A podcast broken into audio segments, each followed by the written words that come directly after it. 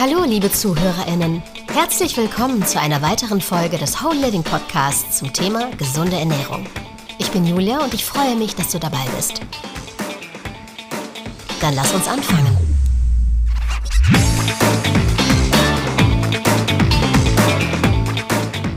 Autophagie, der Jungbrunnen. Woran wendest du dich als erstes, wenn du entgiften möchtest? Reinigende Frucht- oder Gemüsesäfte oder alkalisches Wasser? Es können auch medizinische Kräutertees sein. Aber was ist, wenn die wahre Entgiftung in uns selbst liegt? Jetzt ist es an der Zeit, auf reinigende Säfte und Detox-Diäten zu verzichten, weil sie nicht mehr können, als nutzlos zu sein. Natürlich kannst du versuchen, mit Kohlsaft abzunehmen. Solange du jedoch weiterhin isst, wird dieses reinigende Wasser die Ausscheidung von Giftstoffen durch deinen Körper nicht beschleunigen. Jetzt kann ich zu den guten Nachrichten übergehen. Der Selbstreinigungsprozess deines Körpers unterliegt vollständig deiner Kontrolle. Alles, was du brauchst, ist ein wenig das Gefühl, dein eigener Kannibale zu sein. Wie geht das? Durch Autophagie. Der Begriff wurde außerhalb der Biologie-Lehrbücher mit dem Aufkommen intermittierender Fastendiäten populär, die Autophagie als Mittel zum Abnehmen und zur Bildung jüngerer, gesünderer Zellen anpriesen. Autophagie war bis vor zehn Jahren kaum bekannt und wurde nicht einmal als nützlich angesehen. Aber Ende 2016 wurde der Nobelpreis für Medizin an Yoshinori Osumi verliehen, ein japanischer Wissenschaftler, der für seine Forschung zur Autophagie bekannt ist. Nach der Verleihung des Nobelpreises erregte das Thema Autophagie sowohl in der Gesundheitspresse als auch in der wissenschaftlichen Welt große Aufmerksamkeit. Wenn man heute PubMed, die Datenbank der amerikanischen National Library of Medicine, aufruft, kann man feststellen, dass es etwa 10.000 Forschungsstudien zur Autophagie gibt. Was ist Autophagie und warum ist sie so wichtig? Wie kann sie erhöht werden? Wie viele Stunden sollte man für Autophagie fasten? Lass uns das Konzept der Autophagie aus dem Whole Living Archiv genauer betrachten. Lass mich versuchen, dir dies anhand eines Beispiels zu erklären. Wir gehen jetzt mal davon aus, dass du finanziell sehr gut aufgestellt bist. Du hast das neueste Modell eines Luxusautos gekauft und dieses Auto hat einen Hightech-Motor aus hochwertigem Stahl und Aluminium und die beste Ausstattung. Auf ein solches Auto gewährt das Unternehmen in der Regel eine Garantie von fünf bis sieben Jahren. Vorausgesetzt natürlich, dass du es jährlich warten lässt. Im Laufe der Jahre kann das Auto kleinere Mängel aufweisen. Am Ende der Garantiezeit treten meist größere Probleme auf. In diesem Fall ist in der Regel eine teurere Wartung erforderlich, um Teile auszutauschen, und die besten Qualitätsautos nutzen sich innerhalb von 15 Jahren deutlich ab.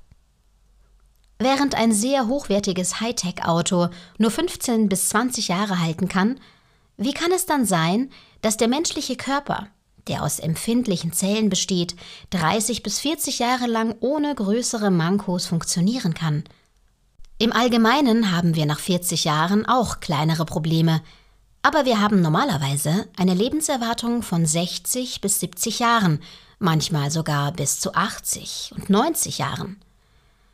Das Geheimnis ist folgendes. In unserem Körper, genauer gesagt in unseren Zellen, findet eine Wartung statt, die der periodischen Wartung von Autos ähnelt. Der Name unserer periodischen Wartung ist Autophagie. Jedoch ist es eine Wartung, die 24 Stunden ohne Unterbrechung andauert. Lass uns kurz und einfach betrachten, wie diese Autophagie funktioniert. Dazu müssen wir uns in den Biologieunterricht der Mittel- und Oberstufe zurückversetzen. Wenn du dich erinnerst, wurden bei der Erklärung der Zellanatomie der gelbe Zellkern, das Zytoplasma, die Mitochondrien, die Golgi-Körperchen und so weiter erklärt. Es gab auch Lysosomen, die Müllsäuberer unserer Zellen. Lysosomen fressen Giftstoffe, die sich in der Zelle angesammelt haben.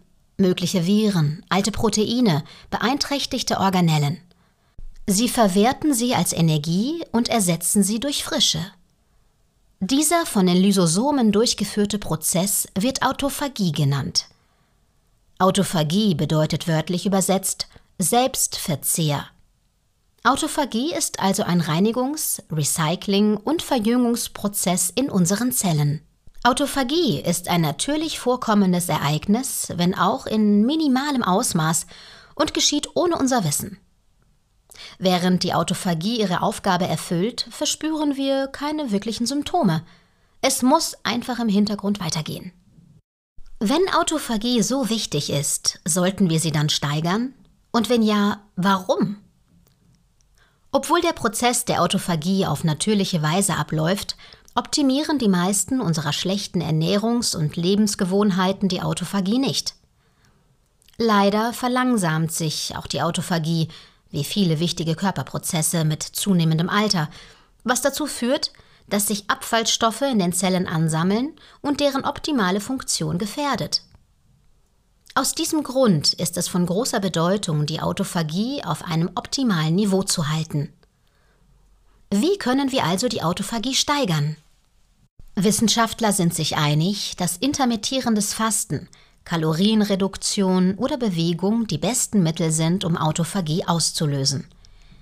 Es gibt auch Hinweise darauf, was wir essen, einschließlich bestimmter Nährstoffe, Proteine, Fette und Ballaststoffe. Lass uns zunächst über intermittierendes Fasten sprechen. Intermittierendes Fasten ist die bekannteste Methode zur Unterstützung der Autophagie. Wenn wir über einen bestimmten Zeitraum nichts essen, also uns in einem Hungerzustand befinden, sinkt der Zuckerspiegel im Blut und damit auch der Insulinspiegel. Noch wichtiger ist, dass auch der Aminosäurespiegel im Blut abnimmt und unser Gehirn und die Lysosomen diese Situation nach einer Weile wahrnehmen. Ab da beginnt es mit der Autophagie, um sich zu schützen. Beim intermittierenden Fasten im 16-8-Stil beginnt die Autophagie in der 14. oder 15. Stunde des Fastens.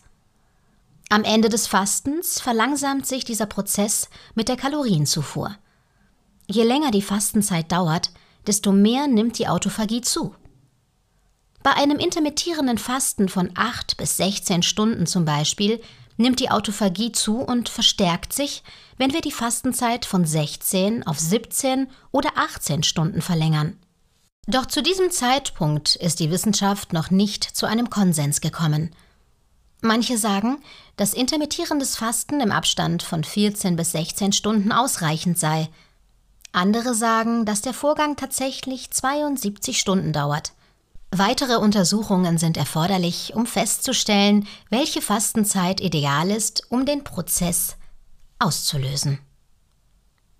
Wir können jedoch sagen, dass es starke Hinweise darauf gibt, dass Autophanin bei 16 bis 8 Ernährungsarten erhöht ist. Ebenso kann eine Kalorienrestriktion die Autophagie beschleunigen. Dafür kannst du üben, bei deinen Mahlzeiten mit einer Sättigung von 80 Prozent zufrieden zu sein. Aber denk daran, dass ein Völlegefühl manchmal zu einem Snackverhalten führt. Wenn du bei der Kalorienreduzierung mehr Snacks zu dir nimmst, ist die Kalorienreduzierung möglicherweise keine gute Methode für dich. Der Punkt, auf den wir hier achten sollten, ist folgendes.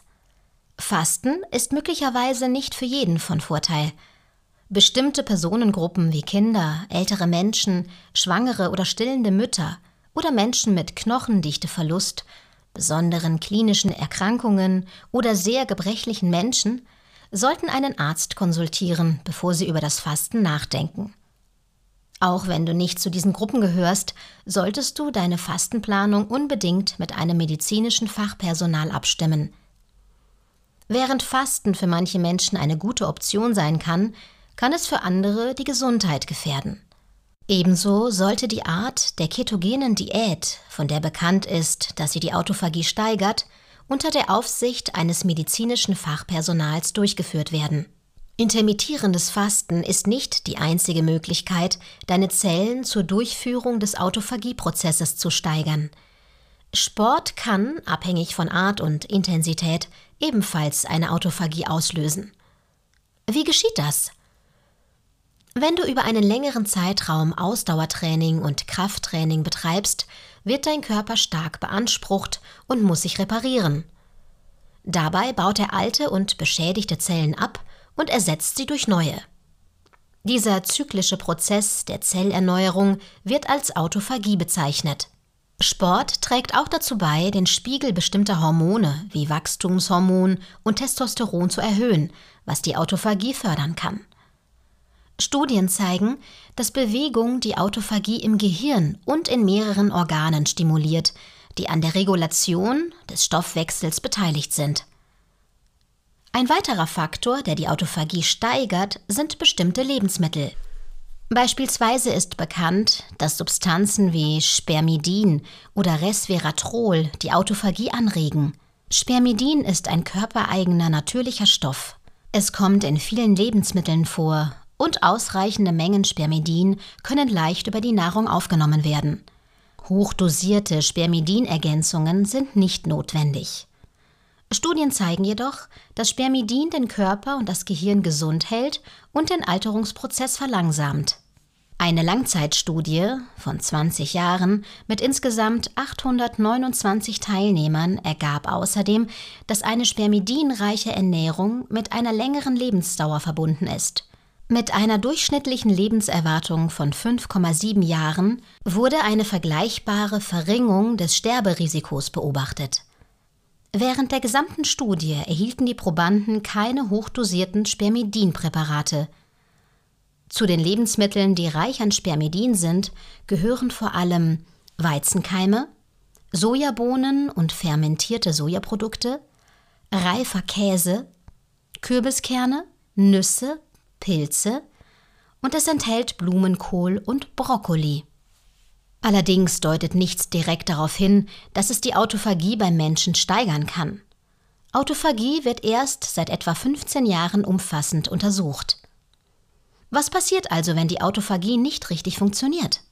Bei den meisten Krankheiten im späteren Leben handelt es sich tatsächlich um Krankheiten, die durch ein übermäßiges Wachstum von Zellen oder Gewebe gekennzeichnet sind, wie beispielsweise Herz-Kreislauf-Erkrankungen.